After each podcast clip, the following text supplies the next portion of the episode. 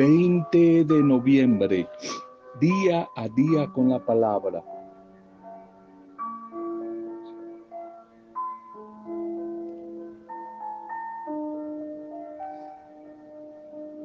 Decíamos ayer esta afirmación del Señor Jesús, que solo los que perseveran hasta el fin serán los que consigan la victoria definitiva. En el Evangelio de Marcos 13, 13. Los antiguos decían, cuando un bobo va por el camino, o acaba el camino o se acaba el bobo. Aprendamos de esta lección que no hay trabajo, que nos despidieron del trabajo, ese despido puede ser la bendición más grande de tu vida, que se terminó una relación afectiva. Ese final puede ser el comienzo de un tiempo mejor, mejor. Por eso no te desanimes y sácale provecho, sácale provecho a las dificultades. La mente le va a dar soluciones a esas adversidades antes de lo que nos imaginamos y de lo que podemos esperar. Bendición a tu vida, en este momento, ya fin de semana de nuevo. Bendición a ti, bendición y saludo a las diferentes familias. Bendición, oración, intercesión por todos los que están atravesando situaciones duras, situaciones adversas. Nuestro saludo, nuestra bendición en este día para los que están de cumpleaños, para todos los que están celebrando hoy la vida, algún tipo de aniversario. Nuestro saludo, nuestro saludo para cada uno de ustedes en este nuevo día. Primer mensaje, venciendo al gigante venciendo a nuestro Goliat, a ese gigante. Primer libro de Samuel, capítulo 17, verso 32. Tu siervo irá, enfrentará al gigante, peleará y lo vencerá. Venciendo al gigante. No hay victorias, no hay conquistas sin que haya primero un enfrentamiento. Hay que enfrentar al adversario. Hay que enfrentar el problema, hay que enfrentar la adversidad, hay que enfrentar la situación difícil. Antes de solucionarla, hay que aceptarla, hay que enfrentarla, hay que luchar contra ella y al final en fe se va a vencer. Los días previos siempre a una toma de decisión, a una confrontación. Están dedicados a las estrategias. Se plantean a veces preguntas como, ¿qué es lo que necesitamos para ganar? ¿Qué es lo que nos hace falta para vencer? Humanamente todo estaba en contra de David, este pequeño muchacho. Su estatura, las armas poderosas de su oponente, el pueblo enemigo entusiasmado y en cambio el pueblo de David pesimista y asustado. De antemano no había comenzado el combate, pero ya se vislumbraba, se veía una clara derrota. Por el otro lado estaba el gigante Goliat con sus armas, su jabalina, su espada, su escudo, su armadura y las armas psicológicas con la cual se procura destruir la moral del enemigo para lograr la victoria. Y este gigante usó como armas psicológicas la provocación. Él se burlaba de David y lo convidaba a pelear. Usó además la intimidación, que es el acto de hacer que los otros hagan lo que uno quiere a través del miedo. Utilizó esa estrategia para crear miedo en David y de esa manera ganarle más fácilmente. Él quiso intimidarlos siempre a sus enemigos con sus armas.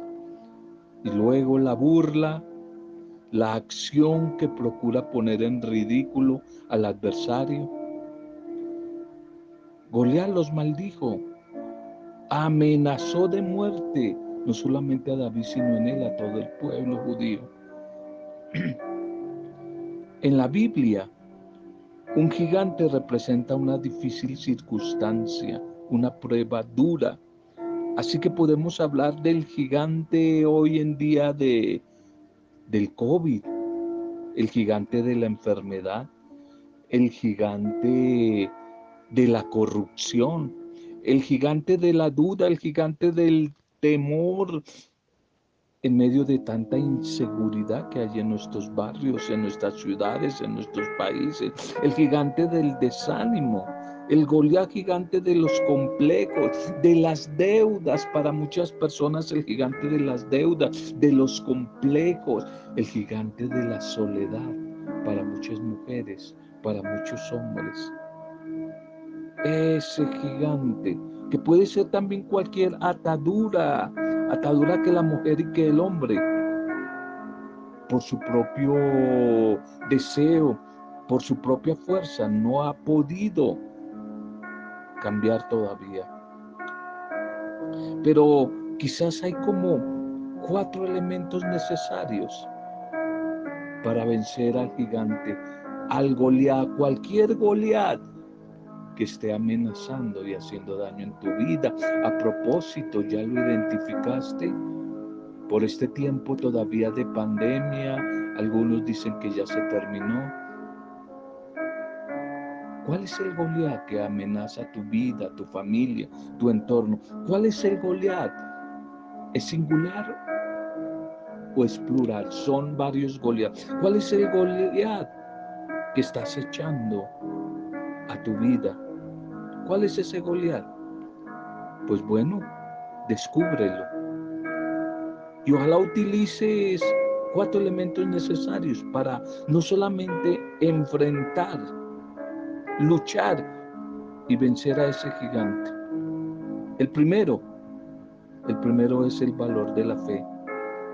El valor de nuestro Dios. La fe creer, la fe confianza, la fe esperar, abandonarnos en nuestro buen y poderoso Dios. Esto siempre nos va a llevar a la fidelidad, a la lealtad en medio de la dificultad. Tiene que ver con sentido de identidad y de pertenencia. El segundo elemento o herramienta, no seguir escuchando a los negativos, a los pesimistas, a los que no creen ni en Dios ni en nosotros. No los sigas escuchando, no les pares bolas. Tercero, usar las armas correctas, usar las armas correctas a partir de la oración, la comunión personal, importantísimo, comunión personal con Jesús, con su palabra, fortaleza desde el guardar la espalda o el abrigo de una comunidad, personas que me motiven en la fe, que intercedan por mí, que me muestren, me ayuden a ver luces, a ver qué estrategias puedo utilizar. Bien importante esa arma, las usar las armas correctas. Y por último, por la fe en el nombre de Jesús, antes de ir a la batalla, empezar a declarar la victoria. Si antes de comenzar a enfrentar la situación difícil, el problema al gigante Goliat, ya estoy mandándole con mis palabras subliminal a mi mente de que voy a perder, de que me va a ir mal en ese trabajo que hasta ahora voy a comenzar, que me va a ir mal en ese negocio hasta ahora que voy a comenzar, pues ya empezaste perdiendo No, hay que en el nombre de Jesús, desde la fuerza, el poder de la espada, de la palabra, declarar en el antes de la batalla, antes de comenzar la batalla, enfrentar a ese Goliat, declarar, declarar la victoria. Y eso fue lo que hizo David precisamente. Lo hizo, declaró esa palabra y al final, ¿qué pasó? Lo que parecía imposible, imposible de vencer a ese gigante. David tan pequeñito lo venció. Lo venció lo venció en el nombre del Dios Todopoderoso. Derrotó a ese Goliat. El Señor Dios Padre en Jesús te ayudará y nos ayudará a todos. Nos dará la valentía a través de su espíritu para enfrentar, luchar y al final vencer a nuestros Goliat, a cualquier gigante que está amenazando tu vida, que esté amenazando tu familia. Hay que enfrentarlo. Ánimo, ánimo que por gigante que sea esa prueba, ese problema que estás viviendo por estos días, lo vas a vencer en el nombre, en el nombre Dios poderoso a través de Jesús, con el poder de su Santo Espíritu. Bien, el camino litúrgico que ya estamos terminando en este 2021 para este día que nos propone la iglesia. Titulemos el mensaje, destinados siempre a la vida, no a la muerte. Destinados, destinados a la vida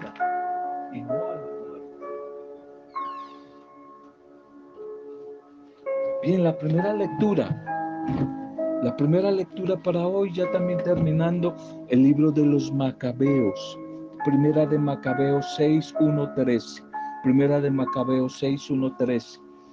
Por el daño que hice en Jerusalén, muero ahora lleno de tristeza. Va a afirmar la muerte, es, le llega la muerte a Antíoco Epífanes Antíoco IV, este monarca perverso, malvado, a todo marrano gordo le llega su nochebuena y a este perverso, como a tanta gente perversa que ha hecho mal, le llega su nochebuena.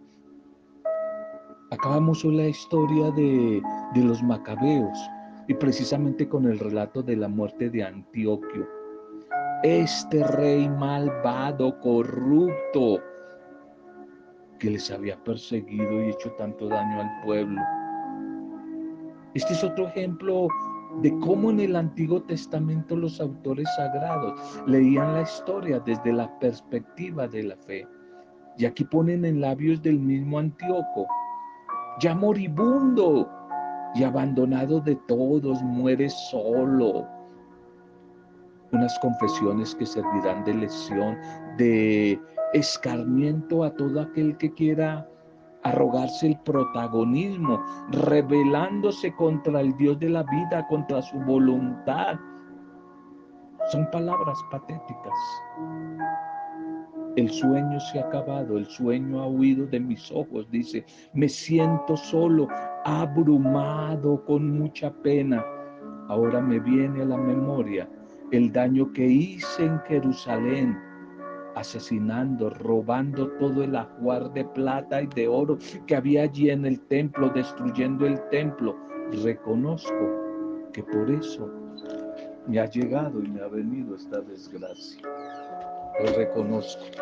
Dice este malvado rey. Seguramente los repetidos fracasos de Antioquio IV en sus últimas campañas bélicas se debieron a la coincidencia de diversos factores estratégicos.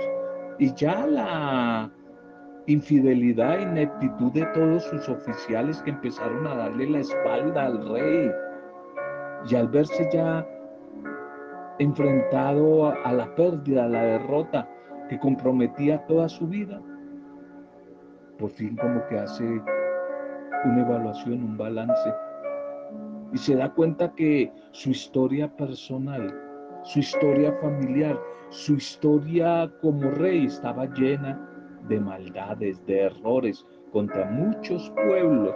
A muchas personas les había hecho mal. Y para el autor del libro de los macabeos, es la oportunidad, la gran oportunidad de poner en labios de este tirano malvado la muerte como un castigo de Dios por todo el mal que le causó a las demás personas, todo el mal que le causó al pueblo. Es una lesión moral para todos los corruptos, los malvados, los poderosos que pasan por esta tierra haciendo tanto mal, creyendo que un día no se van a morir y que no van a ser llamados a cuentas. Todos esos malvados que se han burlado de todos y se dedican a la maldad, a la esclavitud, a la corrupción, porque al final se pagan las consecuencias de diversas maneras, pero de que se pagan, se pagan esas consecuencias. Esta ruina del rey Antioquio seguramente fue muy dura, muy dura para eh, sus servidores, muy dura para su familia. La arrogancia de este hombre, cómo se portó burlándose de la fe de los que creían en el Dios de la vida, en el Dios de Yahvé. Se cumple una vez más lo de que Dios, y así lo declaró María en el Magnificat, la Virgen María, Dios definitivamente derriba del trono a los poderosos y enaltece siempre a los humildes. Eso lo dijo María Nazaret, esta joven muchacha campesina, hablándole de la historia de su pueblo. Ella sí lo había declarado. El salmo de hoy es una bonita oración. Es una bonita oración la del salmo que nos presenta este día, que es el salmo 9. Gozaré, Señor, de tu salvación. Te doy gracias, Señor, de todo corazón, proclamando todas tus maravillas. Me alegro y exulto contigo y toco en honor de tu nombre. Esta comunidad orante, quizás en relación con la noticia de la primera lectura, por fin se acaba el opresor, muere el opresor. El salmista se alegra al saber que la victoria es del Señor, que tarde o temprano recibirá de sus manos el gozo de la existencia. Por eso le da gracias, porque es un pueblo agradecido. El orante le da gracias con el corazón entero. Se llena de gracia, de alegría esta comunidad. Se llena de alegría al descubrir el paso de Dios fuente de vida en la historia de su pueblo. Dios que está siempre al lado del débil, del sufriente, del excluido. Él es el Emmanuel, el Dios con nosotros. Y con Él a nuestro lado, jamás temeremos, aunque al abismo caigan los mismos montes. Mientras estamos de camino por esta vida, Dios se nos manifiesta como Padre. Dios se nos manifiesta como el gran protector, el Padre lleno de ternura y de misericordia. Por eso en fe esperamos al final de nuestra vida encontrarlo así a Él para disfrutar de su presencia eternamente. No queramos por nuestras malas obras y por nuestra falta de arrepentimiento. Ojalá descubrirlo y encontrarlo como un juez duro, fuerte, castigador, pues nos haría correr la misma suerte de, la gente desleal, infiel.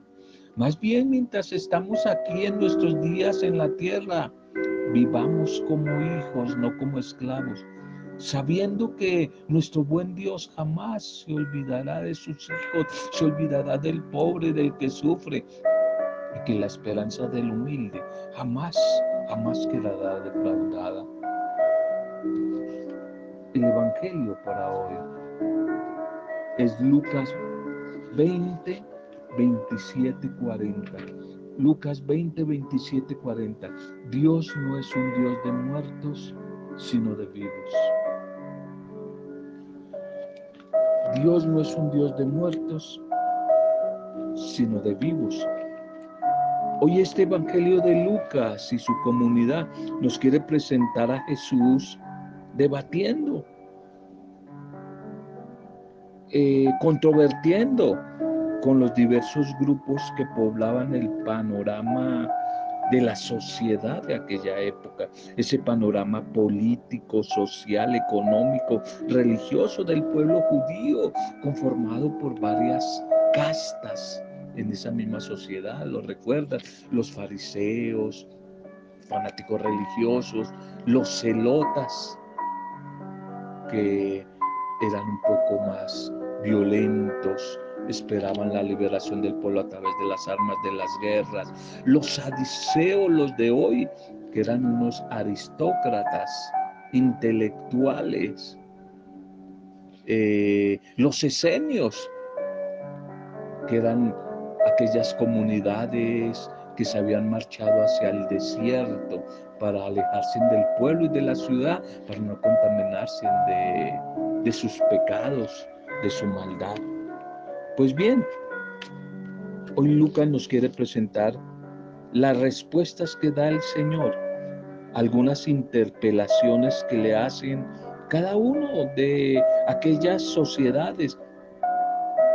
Quiere ir poniendo en claro Jesús en qué consiste verdaderamente el reino de Dios, el reinado que Él anuncia y cómo deben llevar a la práctica su significado, la propuesta, los discípulos, los seguidores. Y los saduceos, que eran un grupo al que pertenecían las clases altas, de estrato 6 para arriba, los ricachones.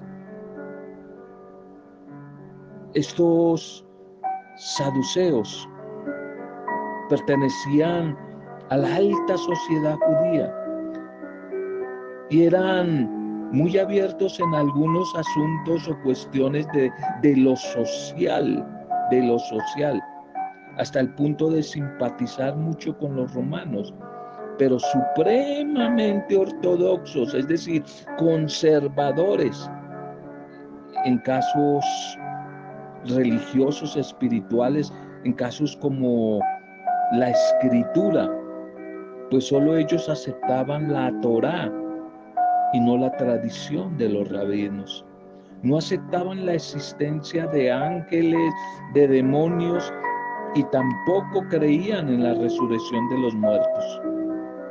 Estaban en permanente disputa con los fariseos que se creían esto, con los maestros de la ley, porque ellos sí creían todas estas cosas, ángeles, demonios y la resurrección, y se oponían a la invasión extranjera.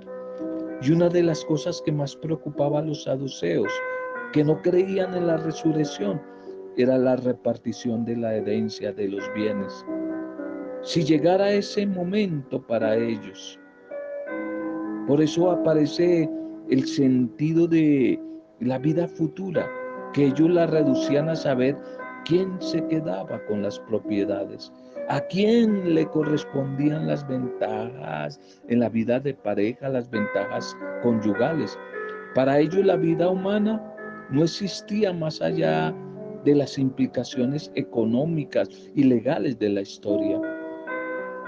Con estas preocupaciones en la mente de los saduceos, se acercan a Jesús y le piden la opinión sobre un problema que suena tonto, ridículo, muy hipotético, probablemente que solo revelaba una mentalidad estática, no abierta y sin espacio para la novedad, evidenciando que su confianza no estaba puesta en el Dios de la vida, sino en la seguridad de los bienes del mundo.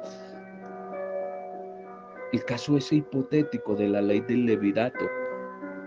Una mujer que se casa y el marido se muere, entonces que tiene que casarse con los demás hermanos y que supuestamente según la resurrección propuesta por la escritura y por Jesús, entonces esta mujer en la vida eterna, al final de quién va a ser esposa, de quién va a ser esposa.